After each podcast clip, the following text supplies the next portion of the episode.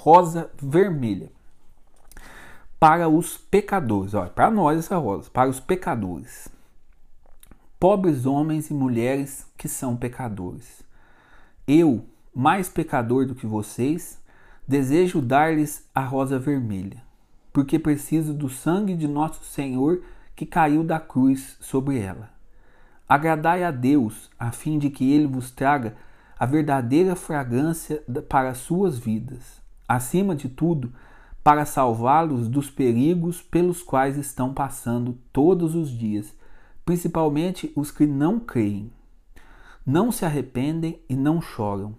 Deixa-nos coroar a nós mesmos como rosas, mas nossas lamentações deveriam ser: deixe-nos coroar a nós mesmos com as rosas do Santíssimo Rosário. Quão diferente são as suas rosas das nossas! Suas rosas são os prazeres da carne, honras mundanas e riquezas passageiras, que mancham e corrompem em, pouco tempo. Mas as nossas, que são o Pai Nosso e a Ave Maria, a quais temos rezado devota e assiduamente, às quais acrescentamos bons atos penitentes, nunca murcharão ou acabarão. Serão todas belas daqui a milhares de anos com elas como elas são hoje. Então, olha aqui. O, autor São Luís Maria Grion de Montfort, ele coloca aqui como que dois tipos de rosário, né? Que ele acredita, ele ensina que cada Ave Maria que a gente reza no momento do terço é uma rosa que a gente dá à Nossa Senhora. Então aqui ele faz distinção de duas rosas. A rosa dos pecadores, que é justamente a busca pelo dinheiro, a busca pelo prazer, a busca por tudo aquilo que vai passar. É isso tudo vai murchar. E ele fala também das rosas que aquele que reza o rosário está juntando para um dia chegar no céu. O rosário é a nossa escada que vai nos levar para o céu. Já existe muitos santos que fazem essa comparação. O rosário é a escada que nos leva para o céu. Então, a nossa vida de devotos do Santo Rosário deve ser encarada com, essa, com esse pensamento. Nós estamos caminhando para o céu.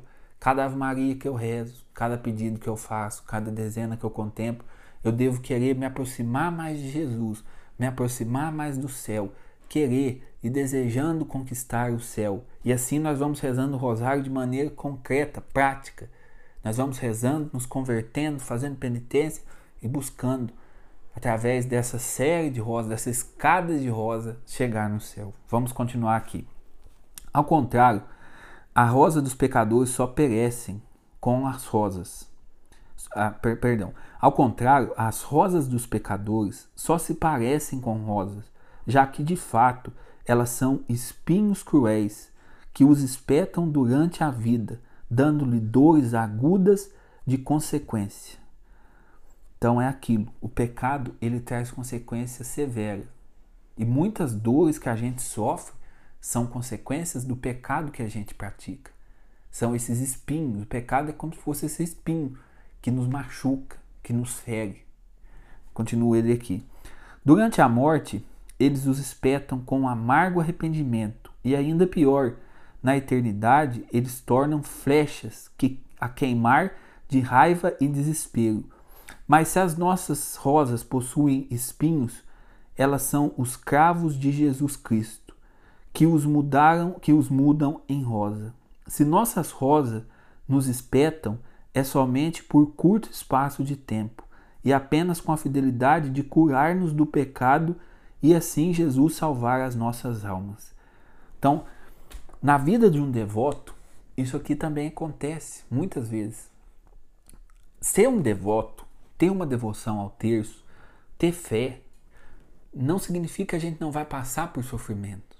Mas quando você está na dinâmica da fé, você está na dinâmica da oração, é como o santo fala aqui, ó, esses espinhos, ele nos ferem, mas nos ferem para nos curar.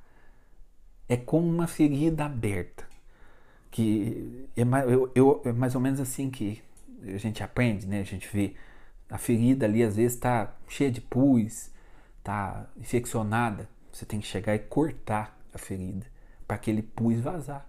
E é assim que Jesus às vezes age com a gente. Às vezes a nossa alma se encontra como que infeccionada. E ali um espinho da provação, um espinho da dor, um espinho do sofrimento, vai fura, mas não é furar para machucar, é furar para curar. Que aquela ferida, se ela não for curada, ela vai só piorando. Então por isso Jesus vem e nos fere. Agora, diferente é se a gente não reza, se a gente não tem fé. Os sofrimentos que a, vi, que a, que a vida dão, que a vida dá, são apenas sofrimentos que, que geram em nós dores, grandes dores, profundas dores, só isso. Quem não vive nessa dinâmica de céu, quem não vive nessa dinâmica de oração, só sofre com as dores do mundo, porque não enxerga o algo a mais, não enxerga o céu, não tem esperança na vida eterna. Isso deve ser difícil demais. Deve ser difícil demais. Esse é um sofrimento triste quando você não vê um algo a mais, quando você não vê uma esperança. E quem é cristão, quem guarda essa devoção, ele sempre deve estar com essa certeza gravada no coração. Existe esperança, existe um céu. Você vê, o rosário, na, ele medita, o terço ele vai meditando os mistérios da vida de Jesus. Hoje, terça-feira, nós meditamos, encerramos o terço meditando a crucificação e a morte de Jesus. Amanhã, o primeiro mistério que nós vamos meditar vai ser a ressurreição. Então você observa, o fim não é a cruz. A cruz é só uma passagem para a gente viver a ressurreição. Mas por isso a gente precisa dessa dinâmica de fé. Sem fé a gente não enxerga isso. Continuamos aqui. Então, por todos os meios, devemos ansiosamente coroar-nos a nós mesmos com essas rosas do paraíso e rezar o rosário inteiro a cada dia, ou seja, três terços, três terços, cujos cinco dezenas são como três pequenos diademas ou coroas de flores, existindo duas razões para fazer isso. Primeiramente, honrar as três coroas de Jesus, Maria e a coroa da graça de Jesus na hora da sua encarnação. Sua coroa de espinhos durante a paixão e sua coroa de glória no céu. E é, é claro, a tríplice coroa da Santíssima Trindade, Deus, Maria no céu. Aqui um detalhe interessante. Você vê que ele fala sobre três terços. Hoje a gente sabe que o rosário é quatro terços, por quê?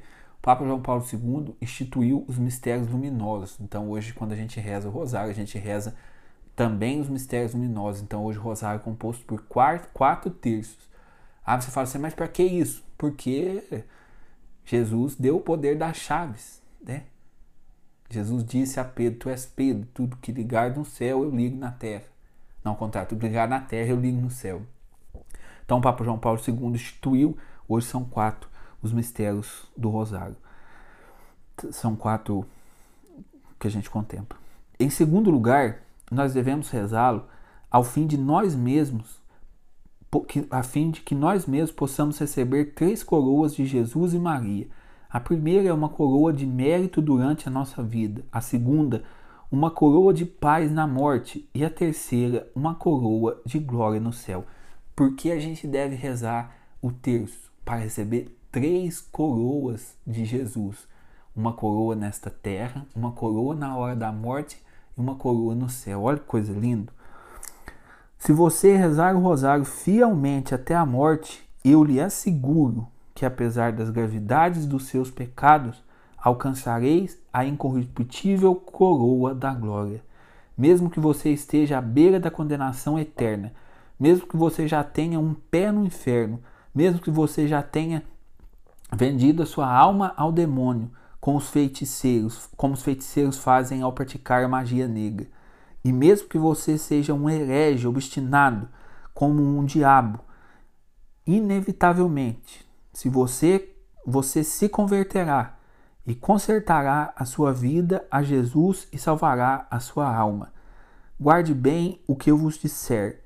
Se você rezar o Santo Rosário devotamente a cada dia até a morte, com o propósito do conhecimento da verdade, você obterá a graça do arrependimento e o perdão dos seus pecados.